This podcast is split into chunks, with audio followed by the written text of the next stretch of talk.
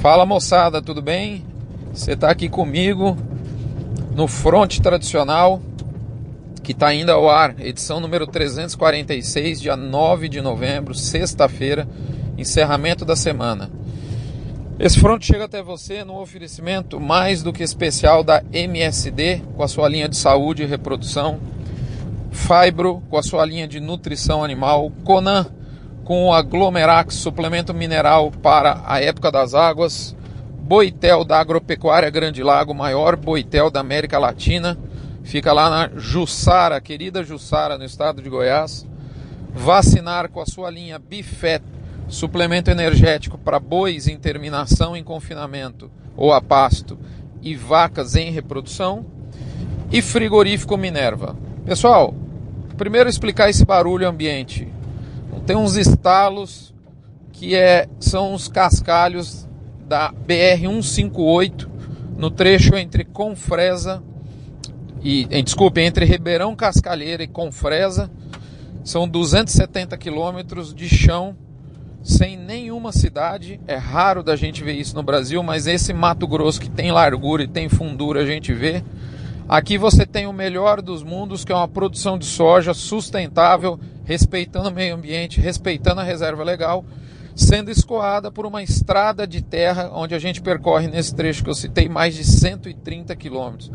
É inadmissível, inconcebível, isso é só no Brasil, a soja que sai daqui desse Mato Grosso para alimentar o mundo tem que enfrentar logo na arrancada 130 quilômetros de estrada de chão. E ainda bem que ainda essa estrada, a gente está no início da, da, época das águas, estamos rompendo ela aqui ainda sem muito trabalho.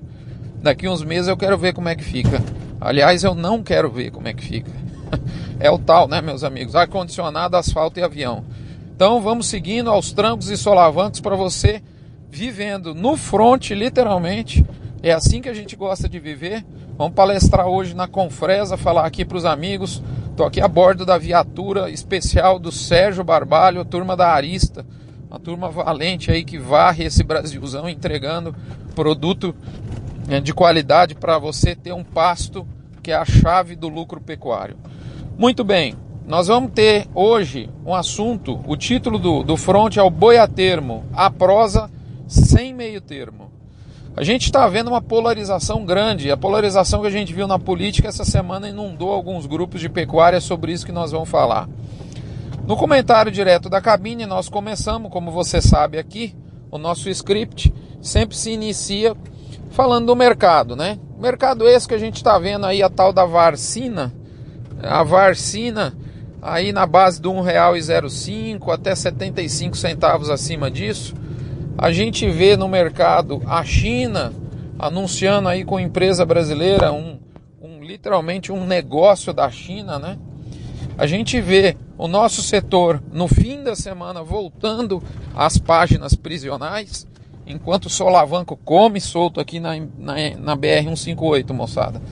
E enquanto tudo isso acontece, a gente vê que o mercado está muito heterogêneo. A gente já tinha falado isso aqui na semana passada e essa dicotomia que existe em algumas praças, como por exemplo, até do nível interestadual, como é o caso de São Paulo, é, ela está se acentuando. A gente olha aqui é, os frigoríficos grandes em São Paulo, abastecidos pelos termos, tentando desafiar o boi para baixo, e os frigoríficos menores, sem boi a termo, mantendo as, as ofertas de compra. Isso que deu uma dicotomia, um barulho muito grande, principalmente em grupos de confinadores do estado de São Paulo e arredores, é sobre esse o assunto que a gente vai tratar. Se existe dicotomia intraestadual, existe mais ainda interestadual, eu posso citar aqui Cuiabá, posso citar aqui Redenção, que são praças aí com pressão de preço nesse momento. Em contrapartida, eu posso citar o nosso querido Dourados, do Mato Grosso do Sul, onde eu tive semana passada com aquela ILP estrondosa, né? Tendo reajuste positivo. Eu posso citar o sul da Bahia, outra região que a agricultura, né? É, é, entra junto com a pecuária, principalmente a pecuária ali no norte de Minas, né? Então a gente vê essas Dourados e sul da Bahia em alta e do outro lado a gente vê Cuiabá e Redenção com pressão né, para baixo. Quando a gente pega o nosso olhar macro, esse olhar que pondera a, a proporcionalidade dos, dos preços de acordo com o nível de abate, que é o, são os dados aí do IBGE que eu, e da Scott Consultoria, que eu sempre gosto de relembrar aqui toda semana, a gente vê que a arroba está lateralizada. Há 15 dias eu apontei essa tendência para vocês e isso permanece no mercado. O nível da arroba médio hoje do boi no Brasil é 140,34 na condição a prazo e livre, moçada. Se seu estado tem preço nessa condição abaixo disso, você está abaixo da média Brasil, portanto. Pessoal, além de heterogêneo e estável, que foi o que eu acabei de dizer para vocês, o mercado também está muito intrigante. Para onde ele vai no curto prazo? Em nível nacional, a gente percebe uma oferta de gado gordo caindo.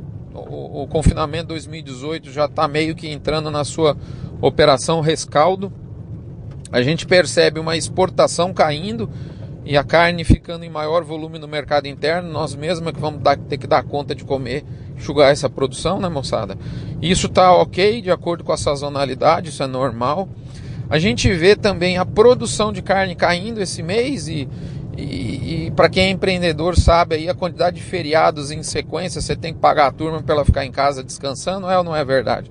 Isso acaba eh, reduzindo a produção, tá certo? E a gente vê o consumo do mercado interno melhorando, porque a turma não tem o que fazer, vai fazer um churrasquinho no feriado, é ou não é verdade? E você produz menos. E tem também a entrada de salários, isso acaba melhorando o consumo interno nesse momento. Então, é, tudo isso junto está dando uma, uma espécie de readequação no estoque de carne das indústrias que estava em elevação. Você deve se lembrar que há mais ou menos 15 dias eu disse que eu estava um pouco preocupado com esses estoques. O mercado é muito dinâmico e aparentemente esses estoques, graças a Deus, estão se readequando ao ponto do atacado com osso e sem osso, mas principalmente o com osso, já entrar em rota de recuperação de preço nesse momento acompanhado pela tríade dos concorrentes: suíno, o frango e até o ovo. Os três estão em recuperação de preço. Quando a gente junta todas essas informações de mercado, que é o que eu extraí para você, de tudo que eu li, que acompanhei, que eu vi, que eu conversei, que eu andei essa semana, a conclusão que eu chego é que a margem do frigorífico está em ascensão e isso, no fim do dia, é um cenário que indica um bom suporte para arroba, porque se precisar pagar um pouquinho a mais para o pecuarista, o frigorífico não está com a margem abaixo da média histórica. Pelo contrário, a margem dele está acima da média histórica hoje. Isso acaba dificultando a imposição de queda em nível Brasil. Né? E, e vou digo mais, tem até um cheirinho leve a mediano de uma recuperação de preço que deve vir no seu devido tempo. Por hora, seguimos lateralizado Portanto, só me resta dizer, como você sabe todas as semanas, segue o jogo. Muito bem, você que é assinante vai receber agora o recadinho da mãe de Ná. Mãe de Ná que faz as previsões miraculosas dela do mercado. E ela disse mais ou menos assim essa semana. Abre aspas. Andanças em São Paulo, Minas Gerais, Mato Grosso do Sul, Mato Grosso e Goiás revelam um arranque da safra de pasto espetacular há tempos não visto. Tudo bem, isso privilegia a, a, a chegada das tais vacas das costelas lisas nas nórias de abate. Isso pode ser, por um lado, prejudicial para o preço, mas a gente nunca pode esquecer que animal a pasto muda o equilíbrio de forças desse jogo de queda de braço da arroba e favorecendo o pecuarista, porque o pecuarista com gado a pasto produzindo bastante, ele pode carregar esse estoque agregando produção a um custo baixo, rejeitando, rechaçando qualquer oferta mais indecente que possa vir da compra de gado. Fecha aspas. Recadinho da mãe de nadado, eu vou aqui consolidando nosso bife radar, que são os percentis de estabilidade, queda e, e, e alta para o mercado das próximas semanas.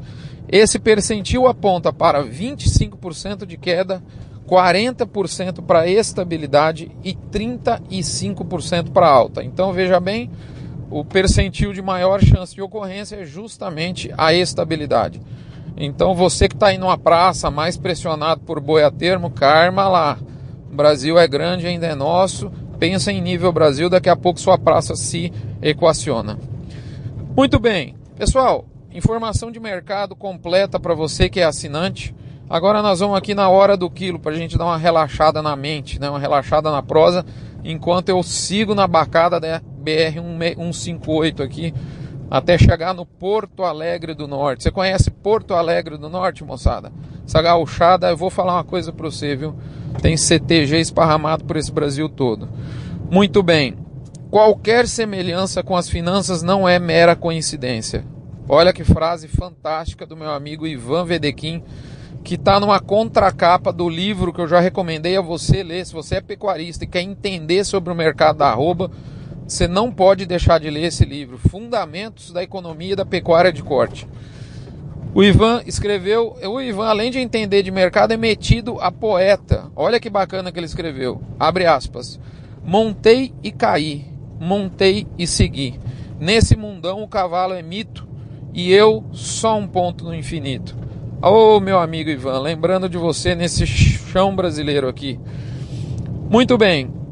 Na sequência, você sabe que o nosso script traz o to beef or not to beef, uma nossa reflexãozinha semanal que eu trago, assim como na hora do quilo, uma frase, dessa vez do Roberto Campos, saudoso Roberto Campos, frase essa que me foi lembrada pelo amigo Arthur Vilas Boas, em meio a uma discussão acalorada sobre o boi a termo nessa última semana.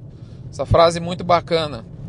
E ela fala assim, ó, abre aspas: "Os que creem que a culpa dos males está em nossas estrelas e não em nós mesmos, ficam perdidos quando as nuvens encobrem os céus."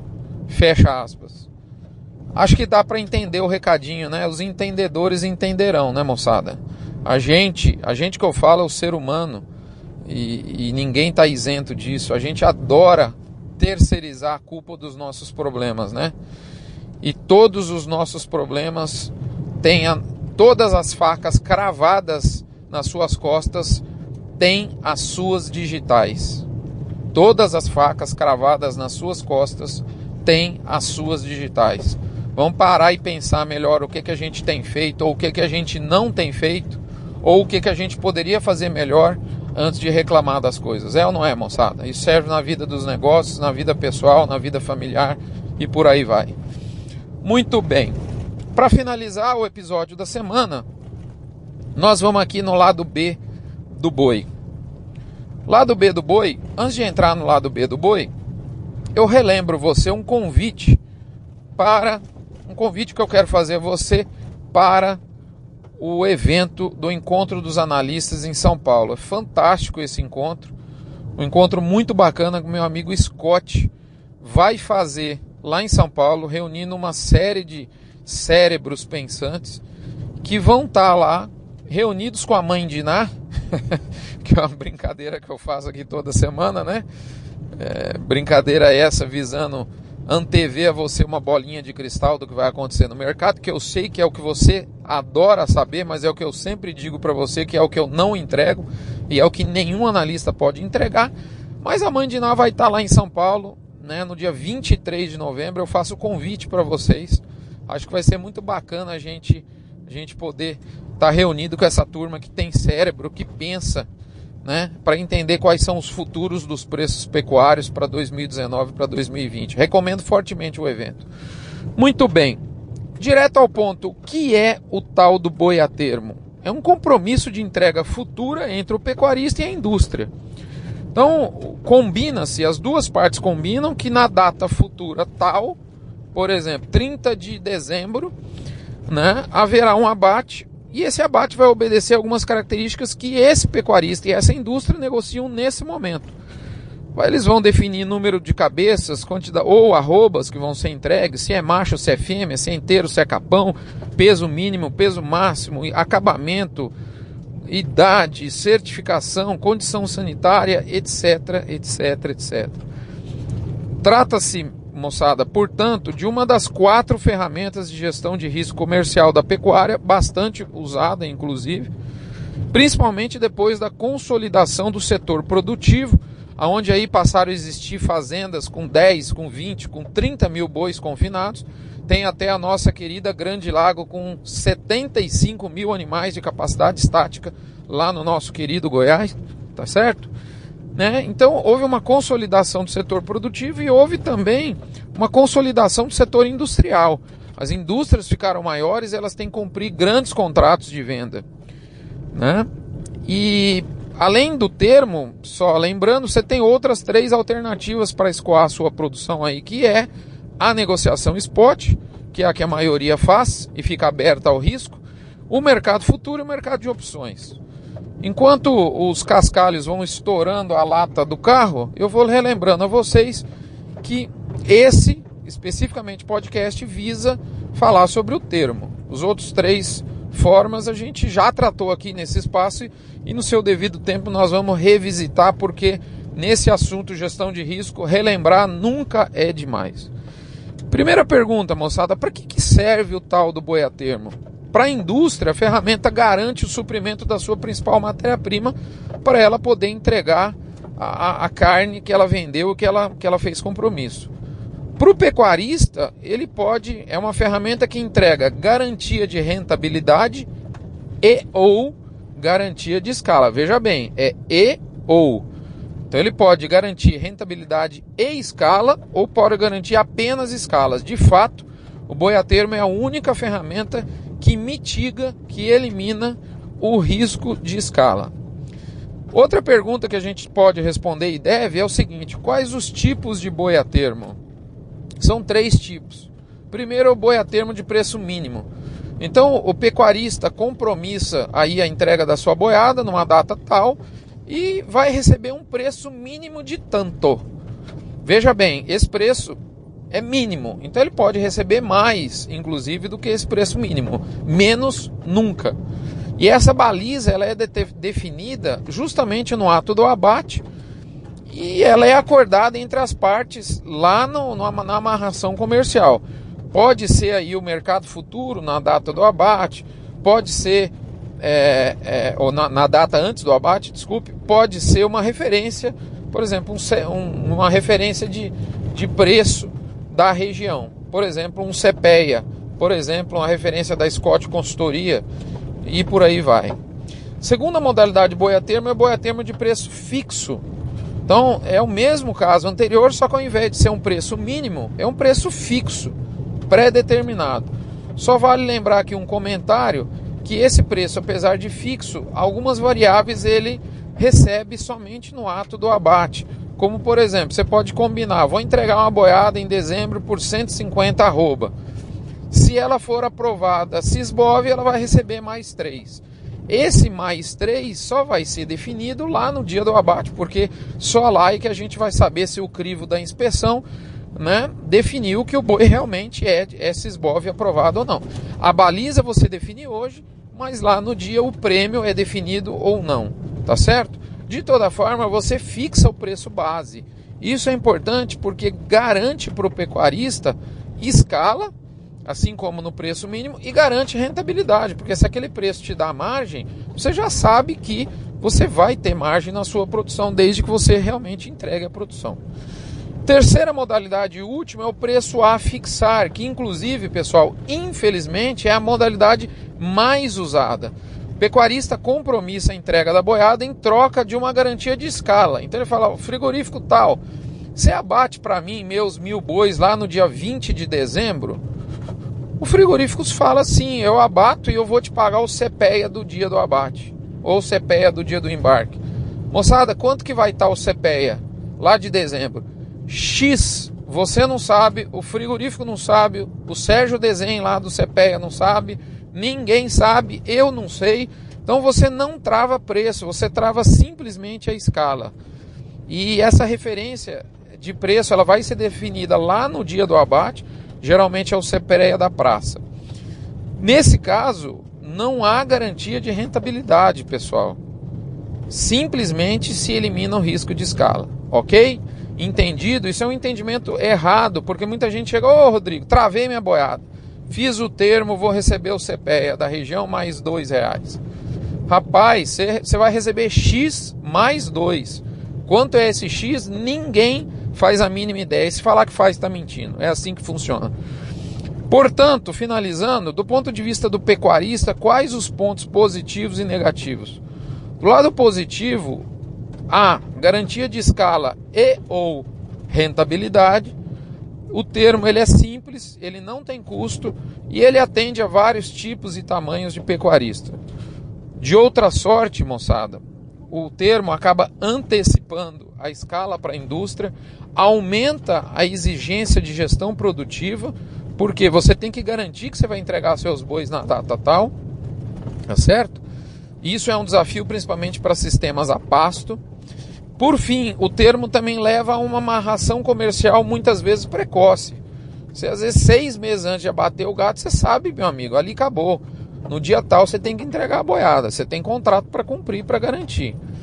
Né? Então, é, é só um detalhe para quem critica muito o termo baseado a fixar, né? baseado, por exemplo, no CPEA, eu relembro aqui que essa garantia de escala tem se mostrado muito necessária para operações intensivas de confinamento e operações mais volumosas, onde você entrega grande quantidade de gado num curto período de tempo. Rapaz, você ter mil bois para matar, não ter mais volumoso e saber que não tem escala em frigorífico, não é um probleminha que eu gostaria de passar. E qual que é a crítica feita muitas vezes por para essa, para esse tipo de modalidade? Muita gente diz que é como entregar a chave do galinheiro para a raposa. Ou seja, o frigorífico abastecido pelo boiatermo teria, em tese, uma condição até mesmo óbvia, né? De desafiar para baixo as ofertas balcão para comprar o resto da boiada que ele, não, que, ele, que ele tem aberto, visto que uma boa parcela da necessidade de compra dele já está garantida. Essas ofertas menores, logicamente, vão ser endereçadas para aquela parcela dos pecuaristas que não praticam o termo. E óbvio que é em geral a mesma parcela que, que, que critica quem faz o termo. Sim, eu até reconheço que isso é fato. Ao se diminuir a necessidade de compra, naturalmente há sim um relaxamento na, assim, até entendível né, das ofertas de compra. É fato. Eu volto nesse ponto daqui a pouco. Calma, mas isso sim de fato acontece. Muito bem, nivelamos alguns conceitos, de novo, muitas vezes mal entendidos esses conceitos. Né? Vamos pensar um pouquinho. 2017, os frigoríficos abriram um ano sendo muito criticados porque não fizeram, não estavam fazendo boia termo. Ora, agora em 2018 eles vão ser criticados porque estão fazendo boia termo? Estou entendendo não. Como assim? Outro ponto, os preços do CPEA das praças e o indicador de São Paulo, que são as balizas usadas com frequência para liquidação dos bois a termo, muitas vezes distorcem para cima. E em tese podem inclusive prejudicar o lado da compra. É fato. Vamos mais um pouquinho, vamos pensar mais. O CPEA considera os prêmios na sua pequena e frágil amostragem para definir os seus valores. Isso privilegia o pecuarista, porque os prêmios Europa, Hilton, por exemplo, vão ser novamente adicionados em cima numa base do CPE que já contemplou parcialmente, pelo menos, esses prêmios.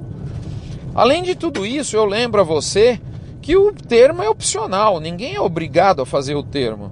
E ele contempla apenas uma parte da compra de boiadas no Brasil. Tem muitas praças aí que potencialmente, inclusive, estão me escutando nesse momento que nem termo tem. Então, para quem critica essa forma de venda, será mesmo que ela é o grande vilão da relação pecuarista e indústria? Será mesmo que essa ferramenta responsável pelo boi, por exemplo, não explodir como agora em 2018? E aí eu lembro um, um fato: quando há um enxugamento da quantidade de bois no mercado físico, bois esses disponíveis para venda, em momentos de baixa oferta, o boi a termo deixa o mercado spot até mais concorrido ainda, moçada. Pensa bem, se tem pouco boi para abastecer as escalas, e parte desses poucos bois já estão comprometidos, os que sobram são menos ainda e são mais comprometidos, são mais concorridos ainda. De outra sorte, é óbvio que em momentos de grande oferta, né, o fato de você ter boa parte das necessidades de compra já contempladas vão deixar eh, o, o, o, os, esses, esses bois não vendidos numa condição mais deletéria. A conclusão que eu chego é que o, o boi a termo ele é um amplificador dos movimentos de preço, seja para cima, seja para baixo. Ele potencialmente amplifica sim uma alta ou uma baixa.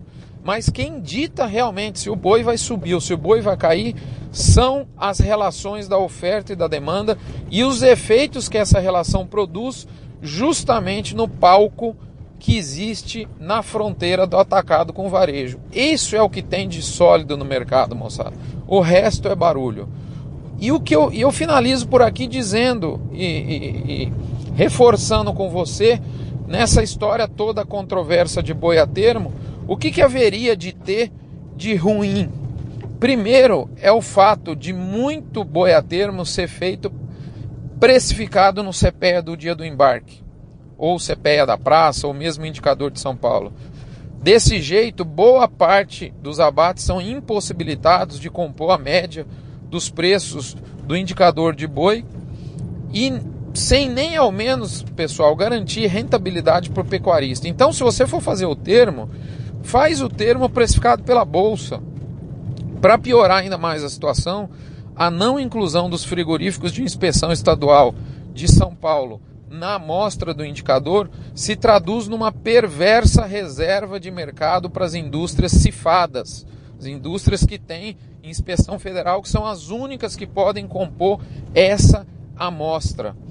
E isso diminui a aderência deste indicador com o físico de São Paulo, o que acaba prejudicando a referência do boi no Brasil todo, porque São Paulo é a referência do boi, prejudicam o fervor dos preços e prejudica as operações em bolsa, moçada. O fato de muitos pecuaristas não informarem as suas vendas spots diretamente ao CPEA, pessoal tem um aplicativo fácil, não demora mais do que 30 segundos para você fazer isso. Esses pecuaristas que fazem vendas no mercado físico não informam o CPEA e não informam o balizador do GPB. Isso acaba sendo uma pá de cal nessa confusão toda, porque a gente tem indicadores de preço não fidedignos. Então, moçada, vamos lutar para corrigir esses pontos que eu acabei de listar ao invés de só ficar reclamando. E aquela história, né? Com muita paixão e pouca razão, a prosa do boi a termo sempre termina sem meio termo entre as partes, acaloradas na discussão e sem bom senso. Cuidado, nada e nem ninguém é 100% bom ou 100% ruim nesse nosso mundão. Até a próxima, fiquem todos com Deus.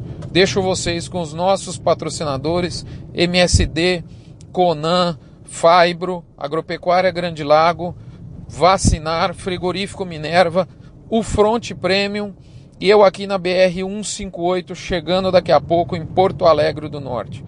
Desculpem o barulho, mas vocês nunca mais vão esquecer, se é que não passaram por aqui, por essa dificuldade que o produtor brasileiro de soja passa toda a safra. Tem hora que tem que chover, rezar para chover, depois rezar para não chover e assim vai seguindo o mundo. Um abraço, fiquem todos com Deus, até a próxima semana.